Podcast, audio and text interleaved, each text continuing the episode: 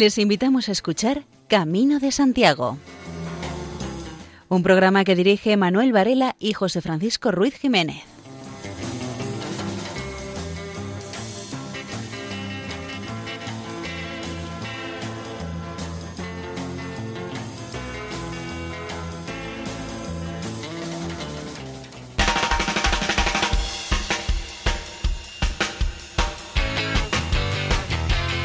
Queridos oyentes, les damos la bienvenida a una nueva edición del programa Camino de Santiago en la sintonía amiga de Radio María. Hoy es una noche especialísima en la que celebramos el triunfo de la fe y el triunfo de la vida sobre el pecado y la muerte.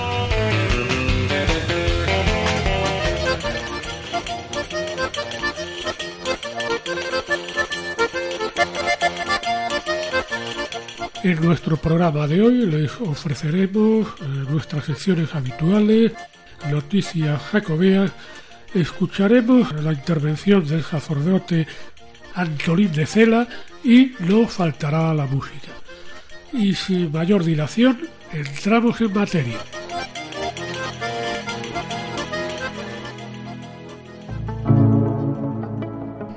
Qué suerte haber estado del libro El sueño del peregrino Qué suerte haber estado, oh tierra de vida llena. Mi satisfacción es plena, la de un sueño bien soñado.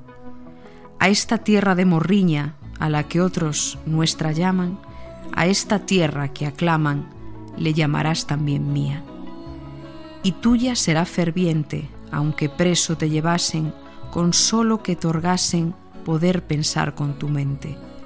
Cantarás y soñarás la tierra compostelana será sueños de mañana y a ella tú volverás.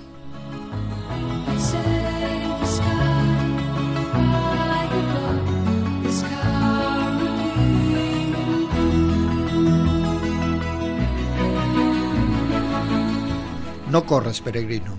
No importa hasta dónde llegues, sino cómo eres, cómo te sientes, qué vives y con quién estás. Nunca debemos de correr, Tienes que saber que poco importa el pensar en llegar antes. Debes de aprovechar todo lo bueno que puedes encontrar durante el recorrido. Debes de saber cómo eres, saber lo que puedes esperar del recorrido y del mismo. Debes de sentirte fuerte para todas esas jornadas que tendrás por delante, para poder conseguir ese preciado trofeo moral que es el llegar a la meta. Debes de saber escoger a las personas que te acompañarán en esa aventura. Si no escoges las personas adecuadas, puede que en vez de ser un camino de rosas, este se convierta en un camino de espinas. El camino nos va a poner a todos en nuestro sitio. Poco importa que intentes esconder esos detalles que te delatan. Con el pasar de las jornadas, estos van a salir y te vas a mostrar tal y como eres. Debes de saber que el camino no es un camino llano, donde todo va a ser fácil, sino que vas a tener momentos que te van a parecer verdaderos huracanes, que tendrás que saber sortear para conseguir que todo vuelva a la normalidad. Siempre hay pequeñas cosas que como no sepas resolverlas, éstas se pueden convertir en un grave problema, que después será casi imposible resolverlos. Tendrás que decir a uno de los que te acompañan en esta aventura que tienen que dejarlo, por mucho que lo sientas, pero esto será mucho mejor para el buen funcionamiento de todos los que vamos. Si corres durante el recorrido o vas muy deprisa, nunca apreciarás las maravillas que tiene el camino, el cariño con el que haces este camino te lo va a devolver con creces. Sabrás con quién estás, cómo estás viviendo el camino, cómo este nos da muchas cosas de las que no podíamos ni imaginar. Nunca se sabe dónde puede aparecer esa luz que nos ilumina, para entrar dentro de nosotros mismos y para poder conocernos mejor. Buen camino.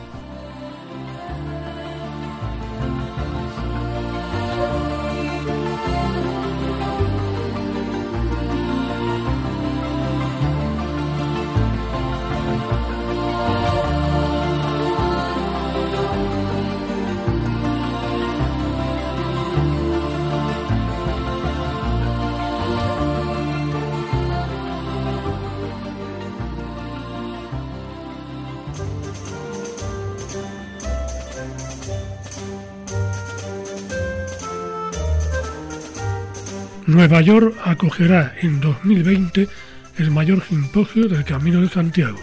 la Junta de Galicia firmó un convenio de colaboración con el Instituto de las Artes para la organización en 2020 de un simposio internacional sobre el Camino de Santiago que tendrá lugar en Nueva York.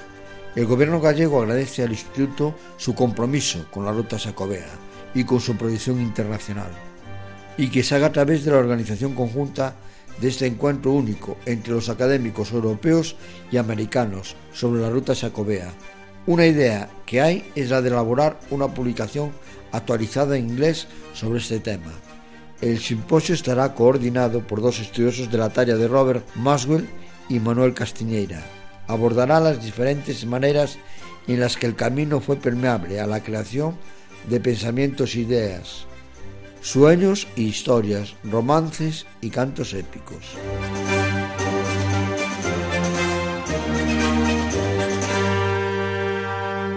Los albergues de acogida cristiana en los caminos se distinguirán con una lámina del apóstol.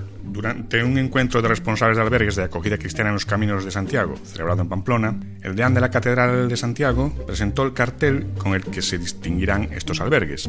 La presencia de simbología religiosa, especialmente aquella que representa al apóstol Santiago, es un denominador común en aquellos albergues que practican la acogida cristiana a los peregrinos.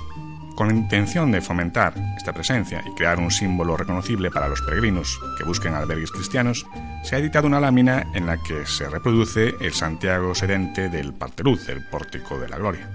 Este cartel suscita especial interés, ya que la fotografía se corresponde con el recién estrenado aspecto de la escultura del maestro Mateo tras su restauración. El cartel incluye también el logotipo de acogida cristiana en los caminos, la dirección de correo electrónico y la página web de la Fundación para facilitar el contacto de los peregrinos. Desde hace algunos meses, estos mismos albergues están incorporando en el exterior una placa de metacrilato como elemento distintivo con la misma finalidad, o sea, crear una identidad corporativa para facilitar a los peregrinos que buscan este tipo de establecimientos de hospitalidad cristiana.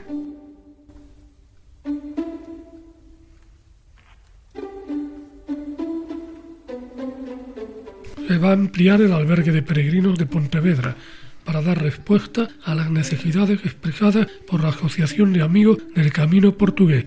Serán un total de 90 plazas que ofrecerá el albergue Pontevedrés, que ahora mismo dispone de unas 72 literas para los peregrinos. Las labores de acondicionamiento del actual almacén se transformará para acoger las nuevas plazas de alojamiento. Comenzarán de forma inmediata. Se trata de satisfacer la demanda creciente de los peregrinos, especialmente en las épocas de mayor afluencia. Con esta ampliación de plazas, el albergue de Pontevedra pasará a ser el de mayor capacidad del Camino Portugués, una ruta donde hay 10 establecimientos públicos. La Asociación Amigos del Camino Portugués desde hace dos décadas atiende este espacio integrado en la red pública del Jacobeo. En estos momentos está en marcha además el proyecto para la construcción de un nuevo albergue, en este caso en la variante costera del Camino Portugués en la ciudad de Vigo, que se situará en su casco viejo y que estará plenamente operativo de cara a la celebración del Año Santo.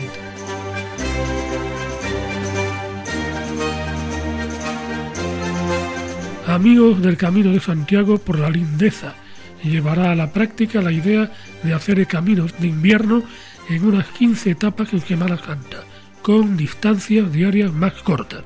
El camino de invierno que parte de Ponferrada hasta llegar a Compostela era usado por los peregrinos para evitar las nieves de Cebreiro.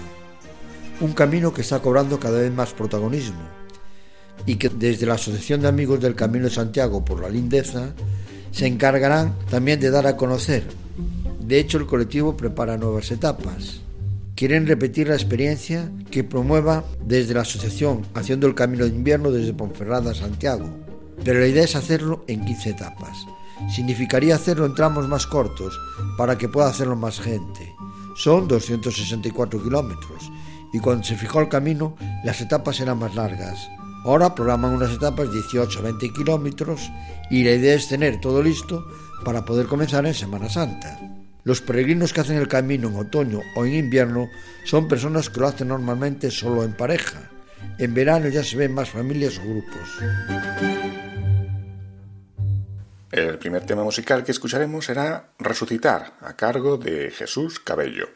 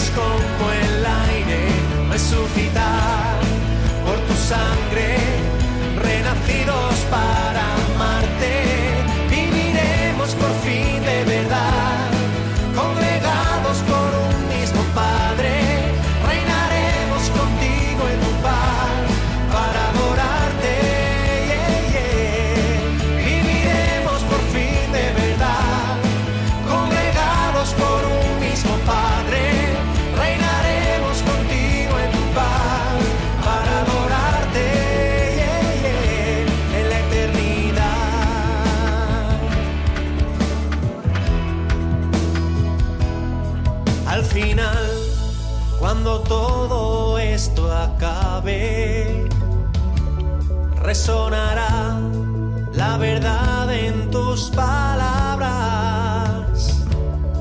Hasta el cielo temblará de emoción con la luz de tu mirada. Las semillas que murieron al sol tendrán vida renovada y resurgirán a tu imagen. Ser tan libres como el aire, resucitar tu sangre, renacidos para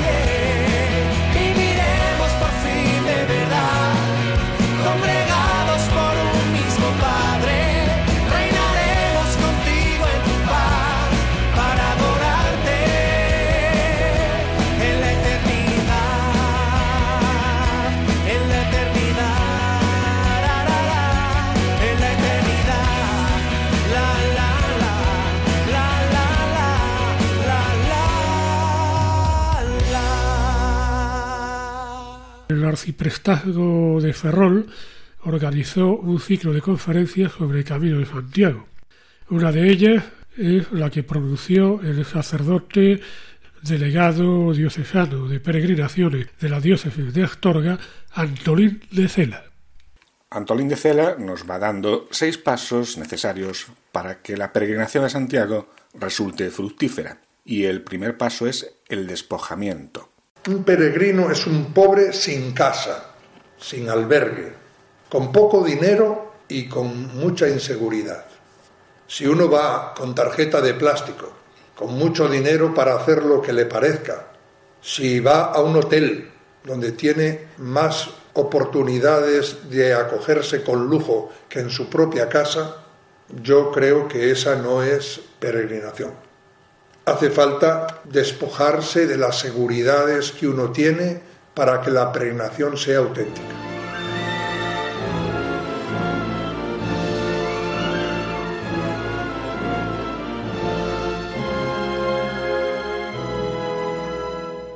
Un punto más que es necesario en una buena peregrinación a Santiago es la esperanza.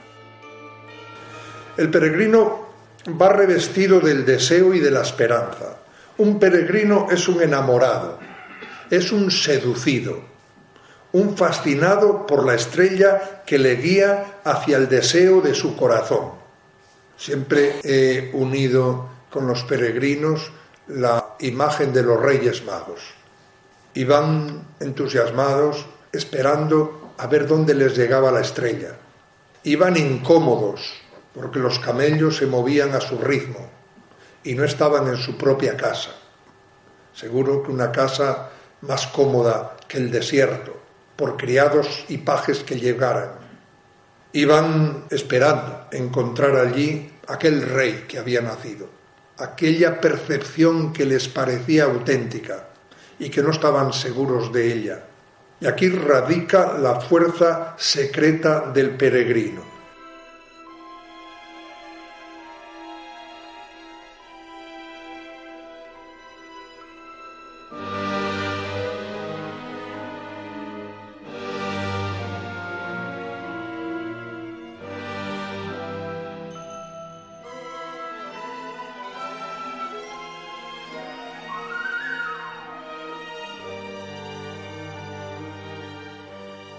También nos habla Antolín de Cela de lo que ocurre en el Camino de Santiago cuando uno se descubre a sí mismo.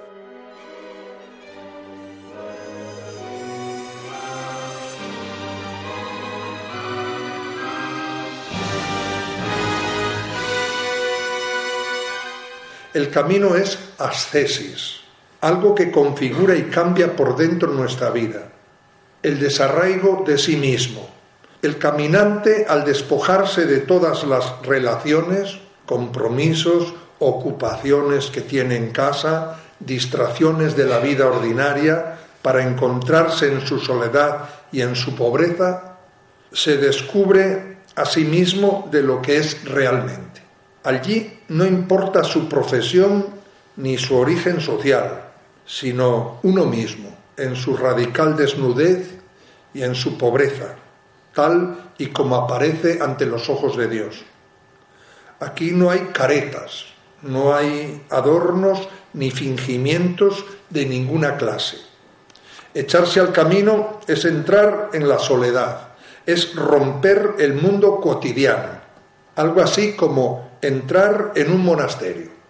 La peregrinación ayuda a vivir anticipadamente el juicio final, el encuentro con la verdad desnuda de nuestra propia vida.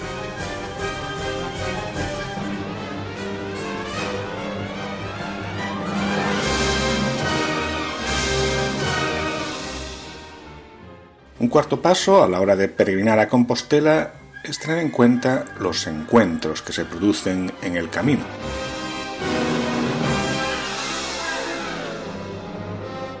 Uno se encuentra con el apóstol, yo diría que mucho antes de llegar a Santiago.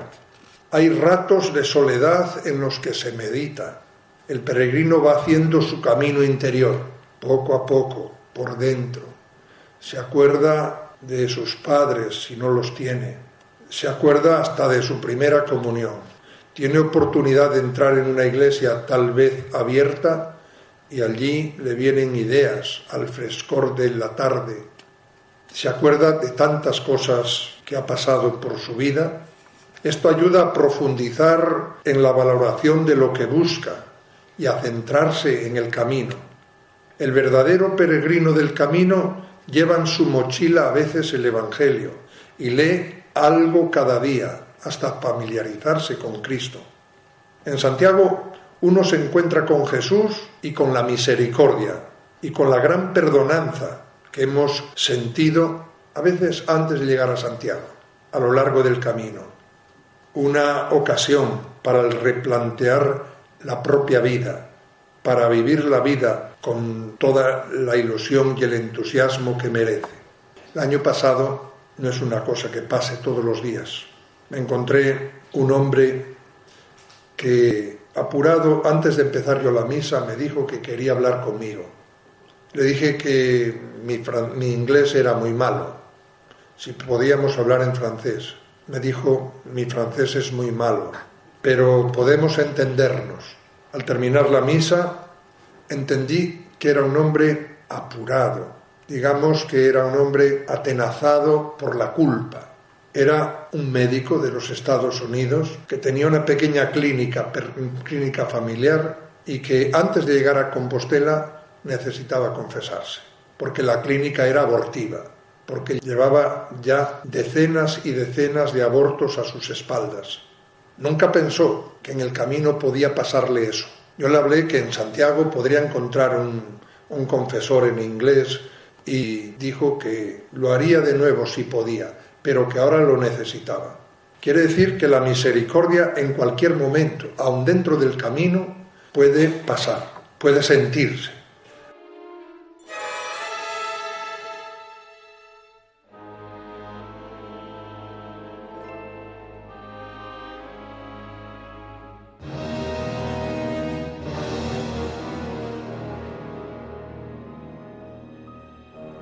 Otro paso más en cuanto a hacer una buena peregrinación jacobea es el compañerismo y el ecumenismo.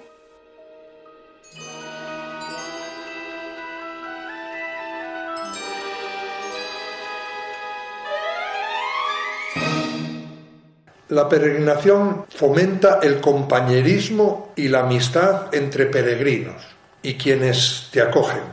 Rezar en distintas lenguas ofrece a la fe una dimensión de universalidad.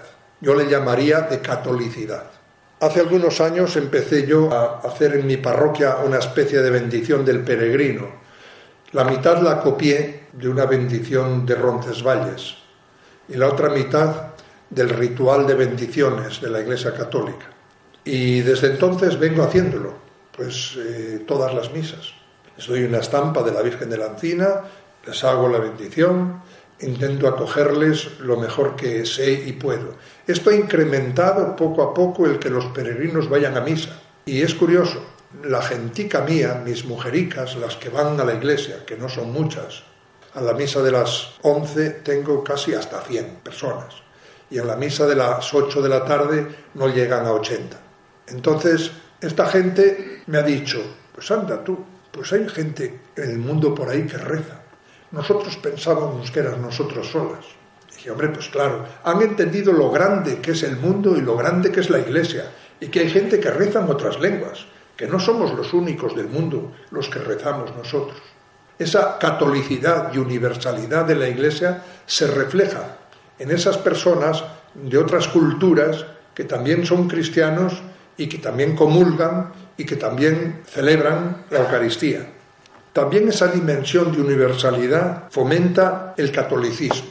A veces, después de la misa, mando que los peregrinos esperen. Y me pongo a explicarles la iglesia, el retablo, y con una especie de lucecita de estas que señala, hablo de una especie de catequesis de los santos, pues quién es la Virgen de la Encina, aquí tenemos a San Pedro, a San Pedro, San Pablo, y hago algo de catequesis a partir de las imágenes. Y hace como medio año me llamó la atención un peregrino que era protestante, de una confesión muy tozuda, hijo de aquellos iconoclastas que después de la Reforma quemaron todos los santos, argumentando que los católicos dábamos culto a la madera y dábamos culto a las imágenes y que realmente esto no se podía hacer, lo importante eran los santos de carne y hueso. Y entonces le dije, pero hombre, nosotros no nos arrodillamos ante un trozo de madera, sino ante lo que esto significa. Y me dice, padre, pensar que nosotros también teníamos imágenes y las quemaron nuestros antepasados. Empezaba el cambio, empieza un poco el ecumenismo. A través de la peregrinación puedes encontrar otros cristianos que son distintos de ti, pero que realmente puedes sintonizar con ellos y puedes dar un avance a la unión, que tal vez un día llegue rezando juntos y precisamente viviendo unidos juntos.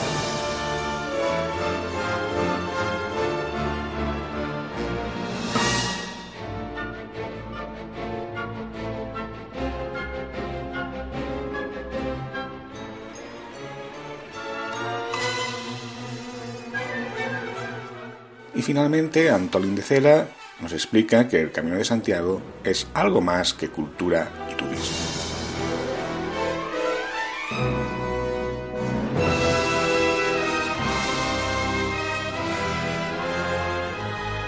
El camino no es una ruta turística, no. Provoca la unión con Cristo y hablar del camino como una realidad cultural solo, sin nombrar siquiera su naturaleza religiosa, es no querer entrar en la verdad de las cosas.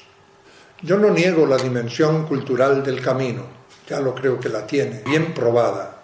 Lo que creo que no se puede realmente limitar el camino a esa realidad cultural. Eso es sacrificar la verdad. Al parecer, el camino, y tenemos que decirlo, no es políticamente correcto el dejarlo solo en su contenido cultural.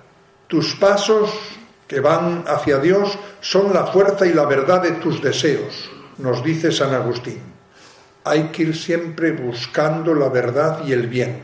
Y la auténtica peregrinación cristiana al menos está siempre abierta al absoluto cristiano y no a la New Age o a la simple aventura. Hay mucha gente que hace la peregrinación solo por correr una aventura o solo por ver el arte del camino. No es malo eso, pero limitarlo a eso no es correcto. Si lo deseas, puedes escribirnos un correo electrónico a camino de Santiago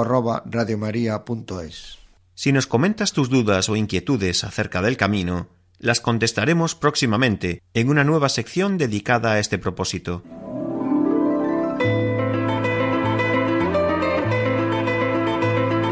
María José López nos habla acerca de la obra de Tony Benazar, Viaje a Occidente, en su sección Páginas en el Camino. La recomendación literaria de esta semana es Viaje a Occidente, de Tony Bennassar.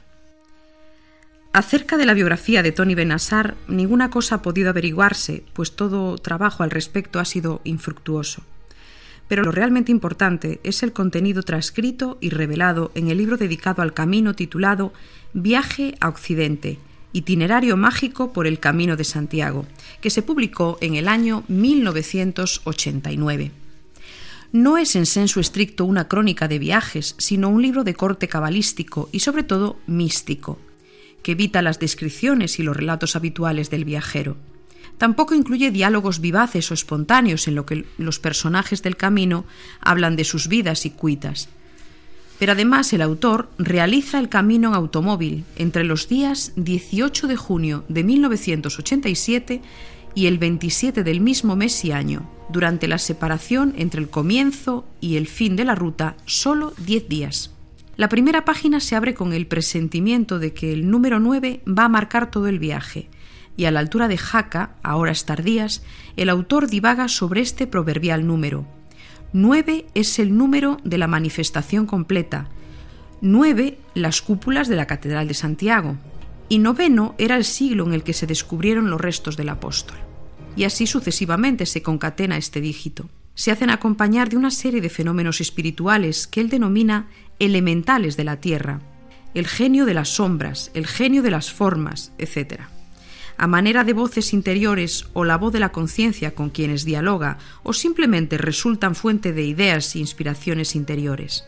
Además de esta curiosa comitiva, el viaje lo realiza junto a su esposa, a la que llama galácticamente Pléyade, de nombre real Dolores Ramis.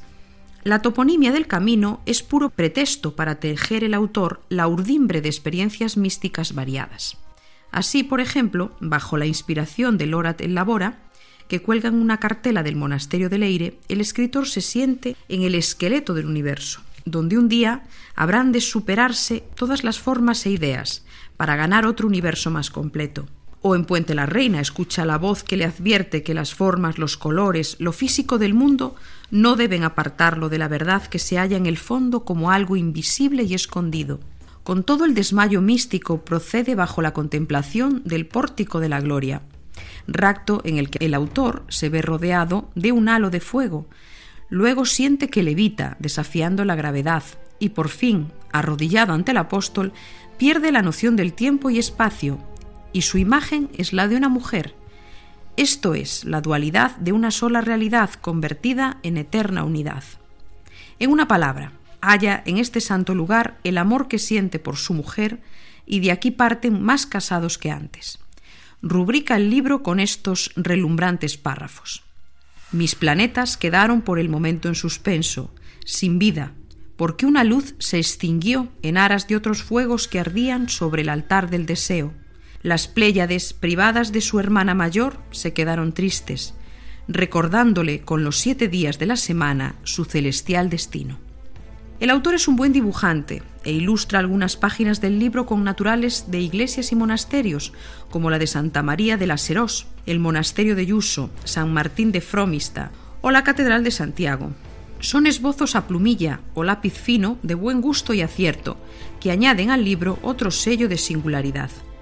Libro sin duda polémico, ambiguo, que puede despertar las loas de unos y los denuestos de otros pero sea lo que fuere, el estilo narrativo resulta acertado, correcto, fluido y rico, lo que añade un valor a tener en cuenta.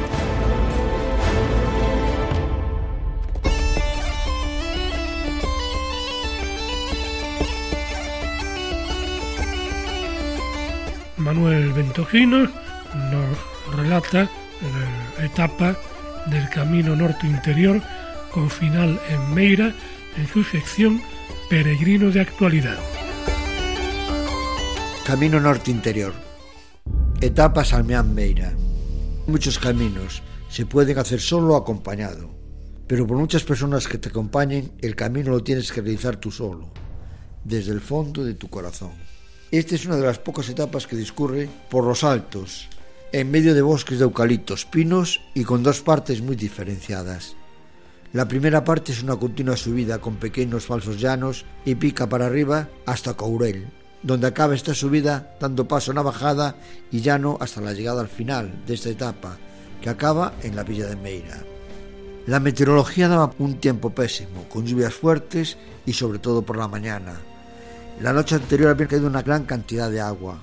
Al amanecer no había esperanzas de que el tiempo mejorase, pero aunque hubo que llevar los paraguas abiertos, paró de llover. Con estas perspectivas salimos hacia Salmeán, donde estaba programada la salida de la etapa. Ya empezaron a aparecer algunos claros en el cielo. Se podía ver en algún tramo los rayos del sol. Esperamos que el día fuese así. Sí lo fue, puesto que durante toda la etapa no llovió para nada. Todo lo contrario.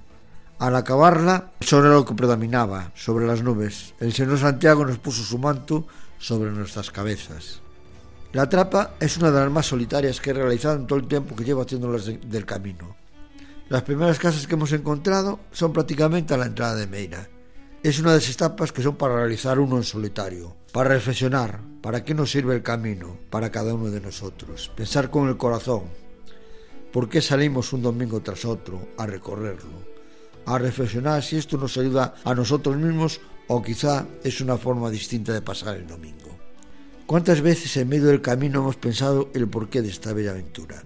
Quizás ese espíritu de peregrino que todos llevamos dentro nos hace recorrer esos caminos, aprender de ellos. El mensaje de Santiago quiso darnos a su paso por ellos. ¿Quería que nosotros encontrásemos la verdad en su sepulcro? Muchas de las preguntas que nos hacemos durante estas etapas que recorremos hasta llegar al final de ellas. En esta etapa, los paisajes que podemos ver son de verdad de media montaña. Bien es verdad que vamos recorriendo la Sierra de Meira, se puede distinguir muy fácil el verde de las tierras gallegas, los bosques de pinos y las praderías todas verdes. Pena de ello es no hacerlas en primavera, cuando la naturaleza, que es una época de bellos colores.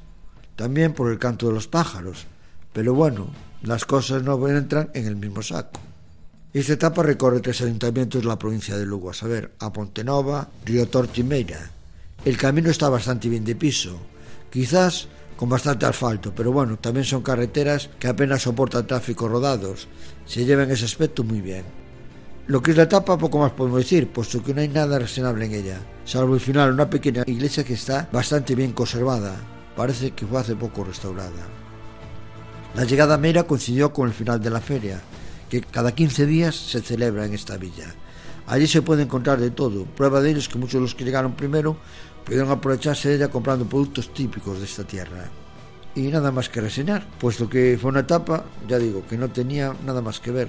Asfalto, caminos empedrados en buen estado y nada más. Camina, vive, emprende el camino de tu vida. Ten en cuenta que has de hacerlo tú solo. Aunque vayas acompañado, el camino es tuyo y solo tuyo. Buen camino.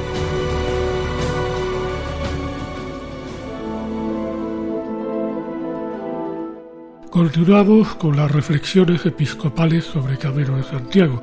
Hoy le toca el turno al obispo de Pamiers, en Francia, Monseñor Echan. A continuación, escuchamos el testimonio de Monseñor Eixen, obispo de Pamiers. Orar, celebrar la Eucaristía, recibir y administrar el sacramento de la reconciliación, anunciar la palabra, ser testigo del trabajo de Dios en la vida de los que desembarcan en Santiago. Son palabras de Monseñor Eixen para advertirnos de la gracia que es llegar a Santiago cerca de la tumba del apóstol y darse cuenta de que el kit del ministerio de obispo sacerdote es precisamente esto, para lo que el Señor los ha escogido, consagrado y enviado.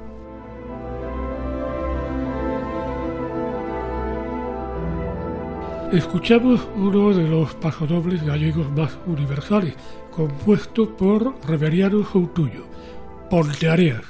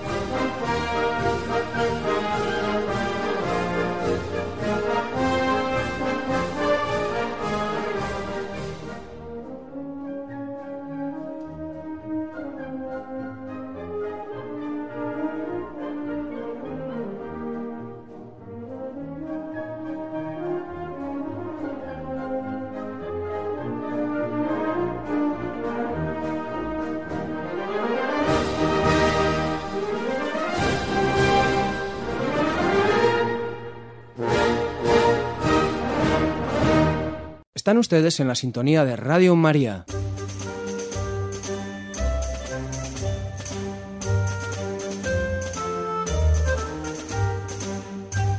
Y les ofrecemos un segundo bloque de noticias.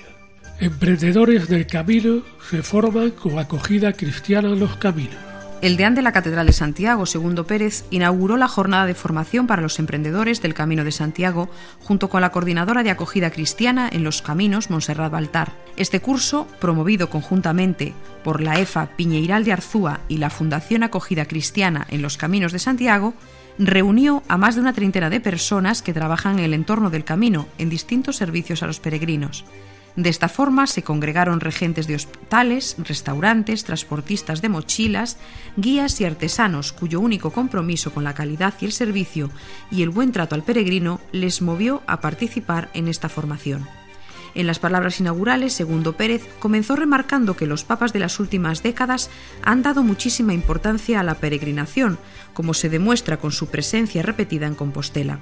El Señor en cada momento de la historia va abriendo campos para la evangelización, afirmó el deán, quien animó a aquellos emprendedores cristianos a no perder de vista que la peregrinación es hoy un campo para anunciar el Evangelio y que a que con su trabajo honrado y atento puedan también ayudar a evangelizar a los peregrinos.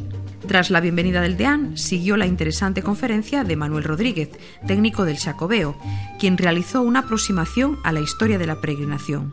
Durante su intervención hubo una gran participación del público, sobre todo al tratar el asunto de la conservación del patrimonio. En el camino existen numerosos elementos que son parte de la historia de la peregrinación.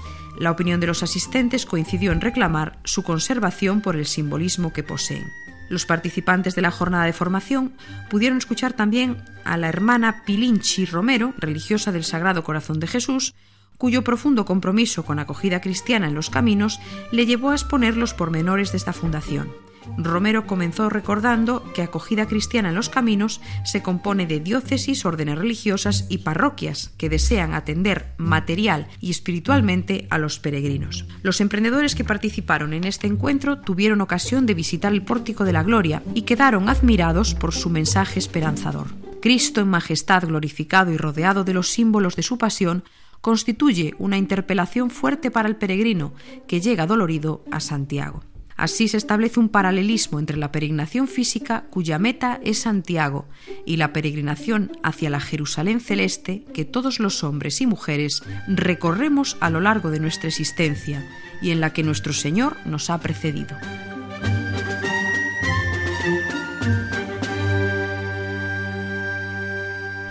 Peregrinos y expertos en el Camino de Santiago piden que la UNESCO declare la hospitalidad Patrimonio de la Humanidad.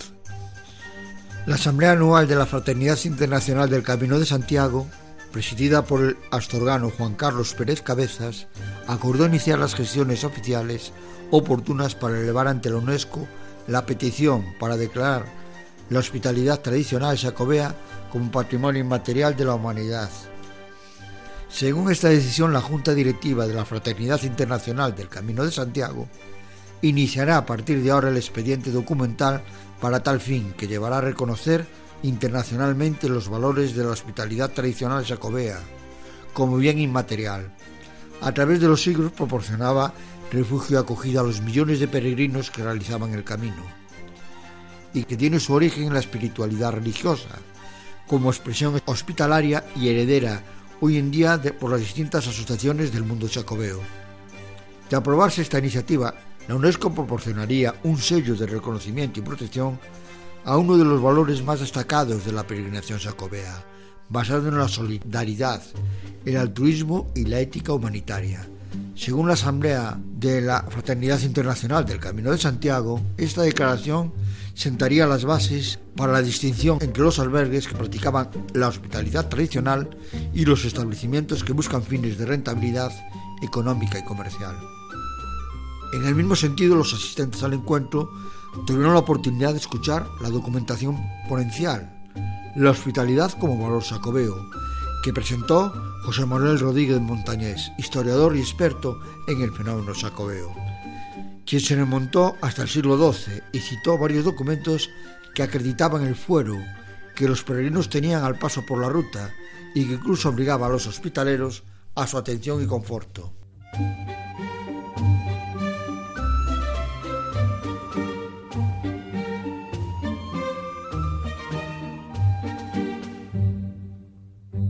El camino levante-sureste entronca con la ciudad del apóstol a través de la vía de la Plata zamorana. Junto a los caminos más populares, también los más transitados durante el último milenio, ha renacido el interés por otros senderos que conectan con la ciudad del apóstol, como el Sanabrés o el Mirandés. Ahora, las asociaciones vinculadas al disfrute y promoción de antiguas rutas hacia el campo de las estrellas suman al camino francés y a la Vía de la Plata, construida por los antepasados romanos, la difusión del camino levante-sureste. Es una forma un tanto desconocida de vincular la provincia de Zamora con ciudades tan remotas como Alicante o Valencia. Pero el mapa está trazado y hay peregrinos que unen el sureste con el noroeste del país a través de Zamora o León. Dicha ruta fue reivindicada como una vía más entre las principales rutas jacobeas que atraviesan España y Portugal. Como hecho simbólico, las actividades sobre esta ruta, que ahora gana en interés, han comprendido la colocación de un hito precisamente en la plaza de Santiago de Compostela con la vecina localidad de Medina del Campo. Esta ruta, olvidada en el tiempo, se está recuperando y siendo reconocida a nivel internacional, el encuentro continuó con una jornada de trabajo que ha servido para aunar criterios, solucionar problemas comunes y poner en marcha proyectos conjuntos de todas las asociaciones como la Declaración del Camino de Santiago Levante Sureste como bien de interés cultural. Durante la reunión también fueron aprobados los estatutos de la nueva Federación de Asociaciones del Camino de Santiago Levante Sureste, con el fin de reivindicar el itinerario, fomentar la peregrinación por el mismo y atender a los caminantes. El itinerario Levante-Sureste arranca de forma simultánea en Valencia, el primero, y en Alicante, el segundo, antes de confluir en la provincia de Albacete que recorren junto a las de Toledo, Ávila, Valladolid y Zamora. En Zamora, un ramal desemboca en la Vía de la Plata y otro en León. La parte castellano-leonesa del camino Levante-Sureste es un sendero lleno de historias, que transcurren por localidades como Medina del Campo, Nava del Rey o Rueda, antes de pisar el territorio zamorano, que conduce ya a Santiago de Compostela a través del llamado Camino Sur o Vía de la Plata. Precisamente, la calzada romana se ha convertido en la principal alternativa al camino francés, que une la localidad de Roncesvalles con la Catedral de Santiago. Son muchos los peregrinos que eligen comenzar el camino en cualquiera de los puntos que discurren entre Sevilla y Zamora, antes de caminar hacia la comunidad gallega. La promoción de nuevas rutas, en este caso del camino Levante-Sureste, vienen a reivindicar la riqueza de las rutas transitadas especialmente en la Edad Media, cuando la necesidad espiritual de acudir a Santiago era tan importante como cualquier otro hito importante en la vida de una persona.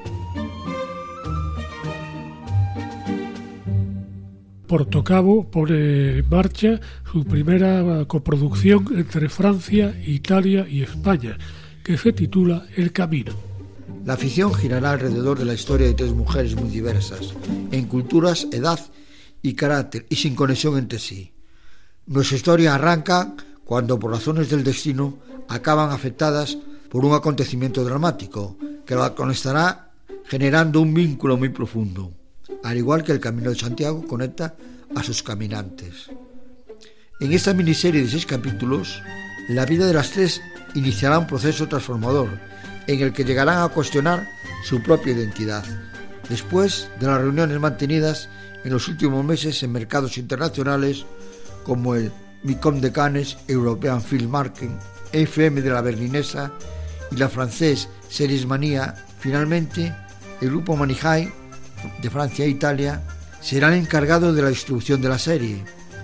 Al frente del equipo creativo del camino se encuentra el jefe de ficción de Vanish Studios Italia, el guionista Máximo del Frate, experto en producciones ficcionadas para televisión en múltiples plataformas. A lo largo de su carrera, su experiencia profesional estuvo ligada a empresas como Mediaset y a canales italianos como la RAI y Canal 5. Además, este proyecto de coproducción internacional Cuenta también con la implantación directa de profesionales como Camille Gantín, responsable de producciones internacionales de Manijay Studios Francia y de Carolina Torrance, jefa de guiones de Van Jais. A raíz de este acuerdo, la gallega Portocobo y Van continuarán trabajando juntas en el desarrollo del camino. La serie se encuentra actualmente entre las cinco seleccionadas en la convocatoria de ayudas a proyectos audiovisuales de la Junta de Galicia, que difundan el Camino de Santiago a nivel internacional. Se rodará en español, francés e italiano y estará acompañada de una campaña transmedia en la que estarán incluidas narraciones y acciones en múltiples formatos, articulando un discurso alrededor de los valores del camino.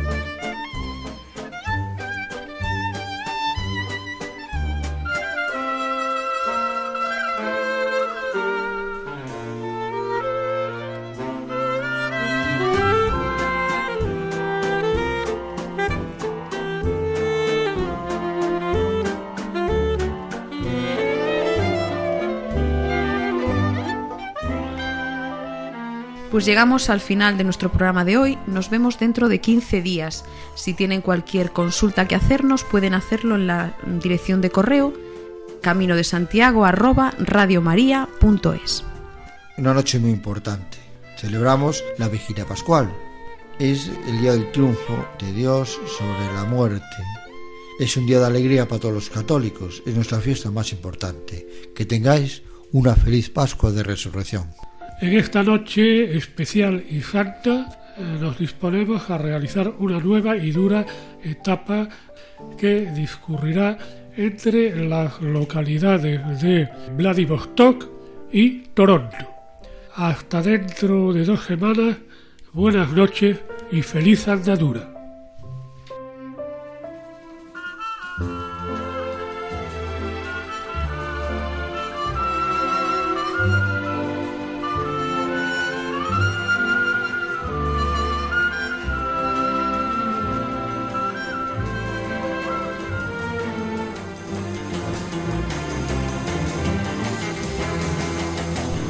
Escuchado en Radio María Camino de Santiago, dirigido por Manuel Varela y José Francisco Ruiz Jiménez.